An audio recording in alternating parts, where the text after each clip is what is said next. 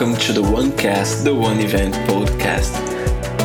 Here at the OneCast, we will talk about some of the social impact projects that occurred this year at Avenues. It is a pleasure to share with you the brilliant stories behind these initiatives.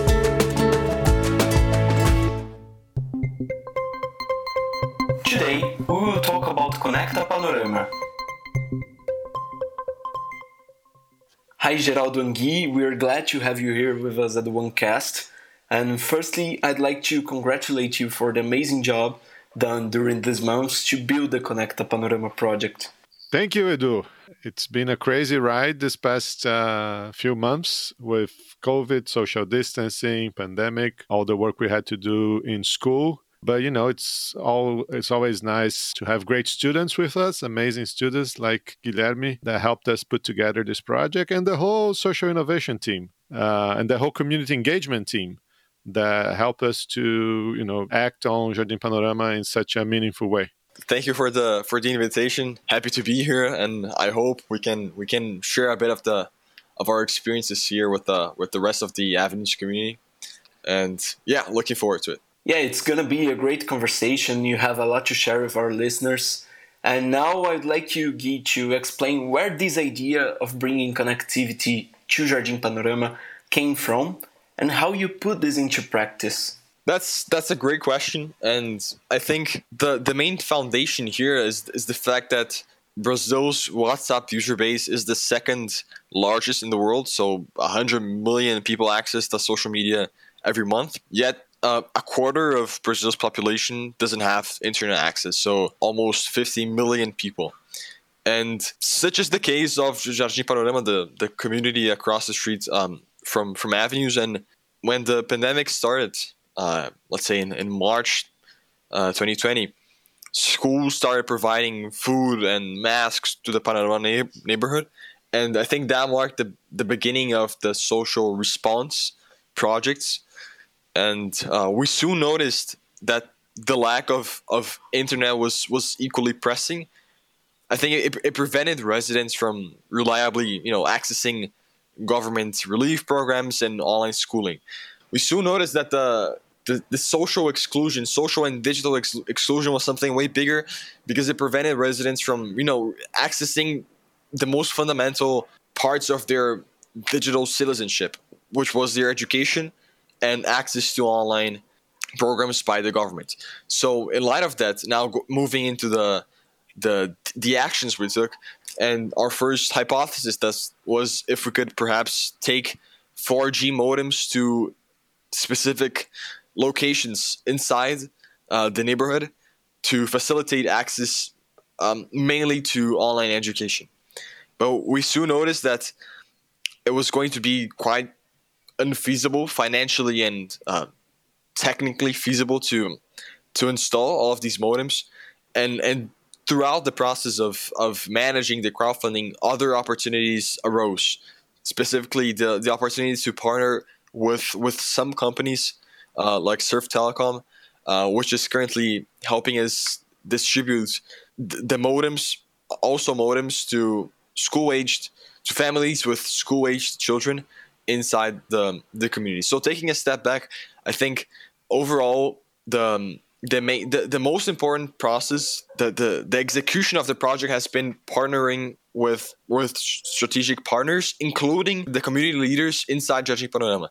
I think it was only with their help that we that we were able to um, correctly identify the, the the problems and the needs, which was something way beyond just accessing the SUS mobile application and then translating these partnerships into meaningful um, resources, which are now basically divided into the 4G modems, and in, in the long term, fostering this innovation hub with the fiber optics inside Jardim Panorama. Very nice, Gui. It is really a project that has a huge impact within the community.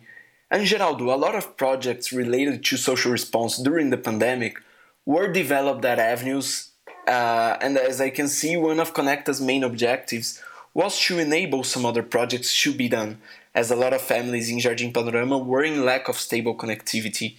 Can you please tell to our listener about which projects have you enabled to be developed? yes, there has been um, some projects that have benefited from internet access and will benefit uh, in the future.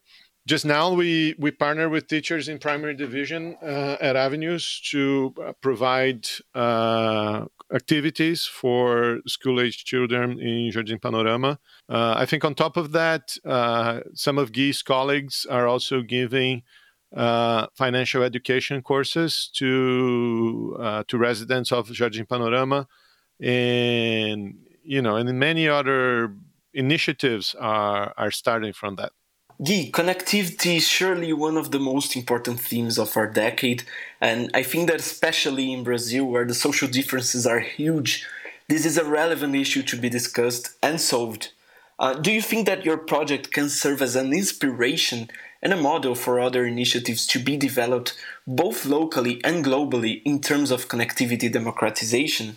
I would like to, to be humble here and just acknowledging that what we've done is just, you know, uh, point point zero one percent of like the, the people in Brazil that don't have access to the internet. So it is a fact that, that we live in a, in a in an extremely divided, socially divided country, and the pandemic and the globalization has they, they have shown us how people that were already excluded from this highly digitized global economy are just going to be more excluded in the future. So, in other words, I think how Connect Panorama can can mostly con- uh, contribute to to new projects is just by shedding light on identifying the problem of digital exclusion and to be to be fair, uh, we benefited a lot from other people's works. This one of the solutions we found was actually very similar to uh, another Avenues partner, uh, Jeremy Vathia in in the United States, uh, which was uh, already working in Project Hello World. Uh, with 4G modems and, and, and wireless access, uh, so we, we did benefited from from a lot of people that uh, gave ideas, that gave contacts, and and of course you know we cannot stress enough how our corporate partner Surf Telecom it was essential to make this project a reality. They are providing the modems free of charge. They're providing the internet access free of charge. They've installed new infrastructure to improve connectivity to the to the community itself. So you know, it's a, it's a big shout out to to David, to Jon, to Marcelo, and, and all the guys that made this uh, a reality. Another example that of of of how Conecta can can inspire or motivate other projects has been through the the execution of, of our ideas and through the through the step by steps of the design thinking process. I think we were able to first correctly, you know, identify the problem, which was which was one of the m- most fundamental parts of, of this process, and we've we've been able to change our ideas quite quite often. So I think I think the execution of the, the way we have been able to execute our ideas and translate it our, our plans into into modems and uh, in the future this this innovation hub can can be another another example of how we can uh, hopefully inspire other other people. Yeah, certainly this partnership with different agents is something very valuable for the process of the project. Uh, Geraldo, probably one of the main obstacles in social projects in general is finding strong and trustable partners to support you in the territory in which you're going to act. In Jardim Panorama, we have, fortunately, the presence of the Women's Collective, I would like to ask you how was your approach to build this relation with the people from Jardim Panorama? Oh no, do um, I think you you you went straight to the point. We need uh, partners we can trust. What we often see in social projects is a sort of a top-down approach. The donors uh, define the priorities. The donors define the strategies for various reasons. Uh, and that's often not what the community needs the most or what the community can benefit the most. So, one of the things that I'm very proud uh, in Avenues community engagement and the work uh, Silvia Guimarães leads, and, and you know that so well, is how we are working with directly with the community and working to empower grassroots uh, movements and grassroots leadership.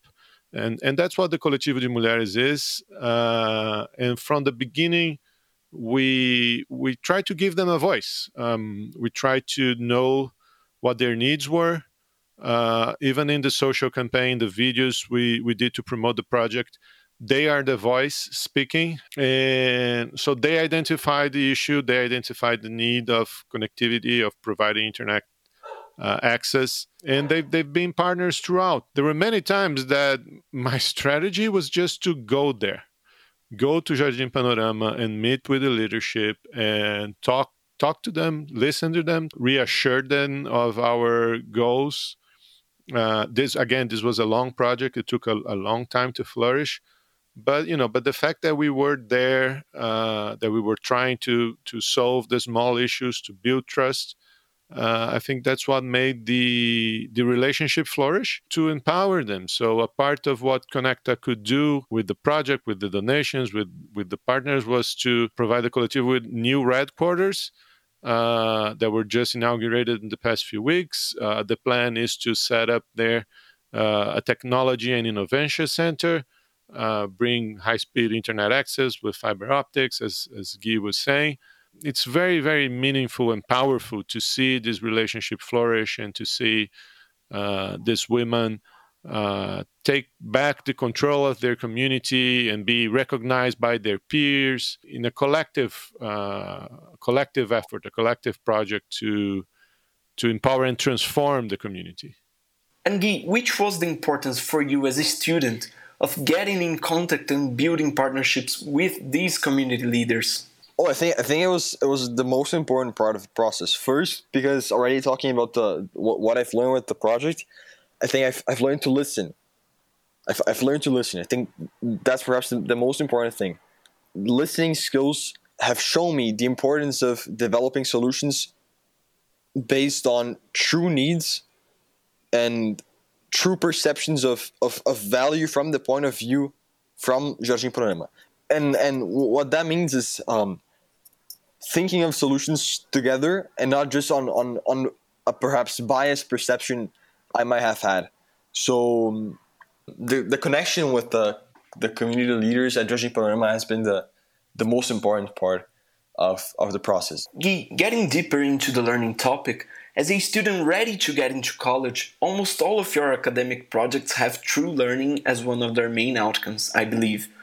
Beyond this issue of building partnerships that you commented about, what have you learned from this experience at Conecta Panorama? I think apart from from collaborating collaborating with different stakeholders throughout the process, I think I have learned how to balance long long-term goals with bold short-term solutions.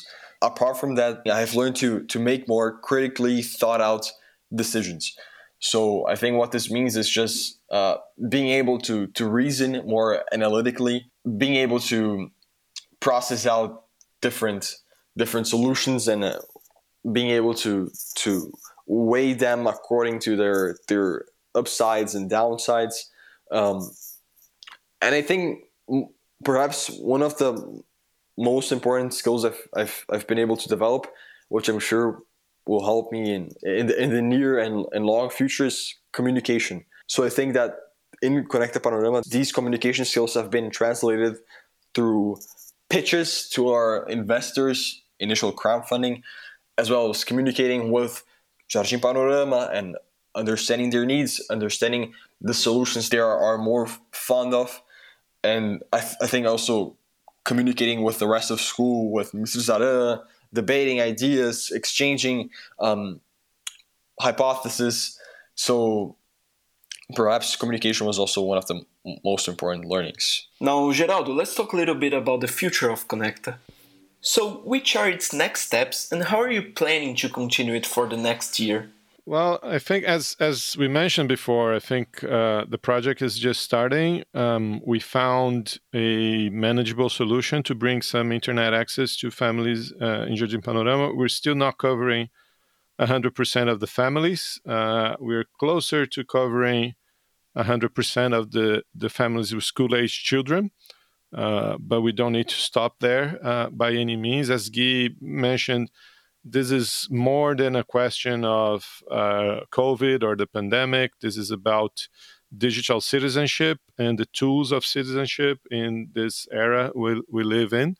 Um, so, you know, next steps are keeping providing access, uh, exploring perhaps new solutions, new technological solutions.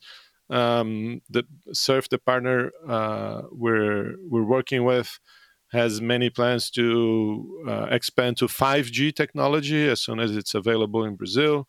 And perhaps the most interesting part that is, this is just the beginning is the opportunities to collaborate with partners uh, at Avenues uh, with new learning experiences for younger students, for older students.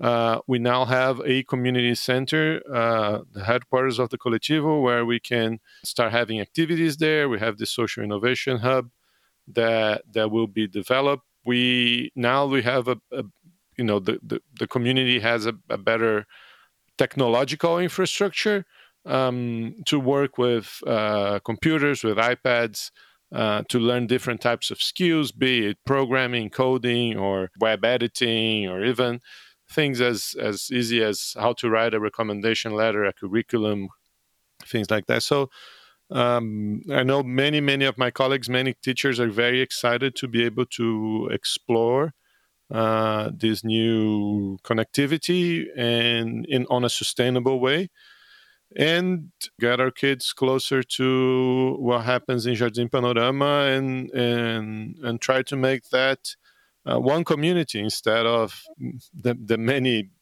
different and separated communities that, that we have. And Geraldo, is Conecta Panorama able to receive new volunteers to make part of this team? Oh, absolutely. I mean, uh, we need new partners. This is not my. Pro- I usually say that this is not my project, uh, and and Guy is graduating. That's that's probably more of Guy's project than my project, but he's graduating. And, and absolutely we need new new students that want to get involved. We need new teachers that want to get involved. And the mission goes on. The mission goes on yeah because i'm sure that after this episode a lot of people are going to ask you how to make part of the project. No pun intended but but this is also the, the first season of of conecta panorama and uh, as mr zara said um, the the internet access is just one step of the process. It's, it's just it's just uh, an intermediary to establish a, a, longer systemic development in Jardim Panorama. So I think there are plenty of opportunities in, in opportunities in the, in the future to to establish um, new projects, new new initiatives, and um, I would I would also like to shout out here uh, Rafael Segreira and Djalma uh, from mm-hmm. Schneider Electric, uh, one of our partners as well, and they've been they've been helping us um, with the with the with the community leaders to establish this this this new center in the in Jardim Panorama. Center it's it's already it's already there. It's I mean it's it's um, ready to be used. We're just you know as Mr. Zara said, waiting for uh, public health conditions to get better. Um, but we're, we're we're pretty grateful for the, the resources we, we've been able to raise with, with our investors. These re- resources are now being um, directed to, to, to renting this space. And in the, in the near, near future, our, main mission here is to take fiber optics to the space and have an, an uh, IT department, have printers, have, you know, uh, fabrication laboratories, anything you can imagine that is a, a part of, of the Avenues um, learning mission. So thank you, Guy and Geraldo. It's been a pleasure to have you here at OneCast, and I'm certain that our listener is at the end of this episode much more inspired than at the beginning. We hope so. We hope so, and thank you for the opportunity, and you know where to find us. So. Yeah. yeah. Thank you. Sure. Thank you for the, the invitation and the opportunity.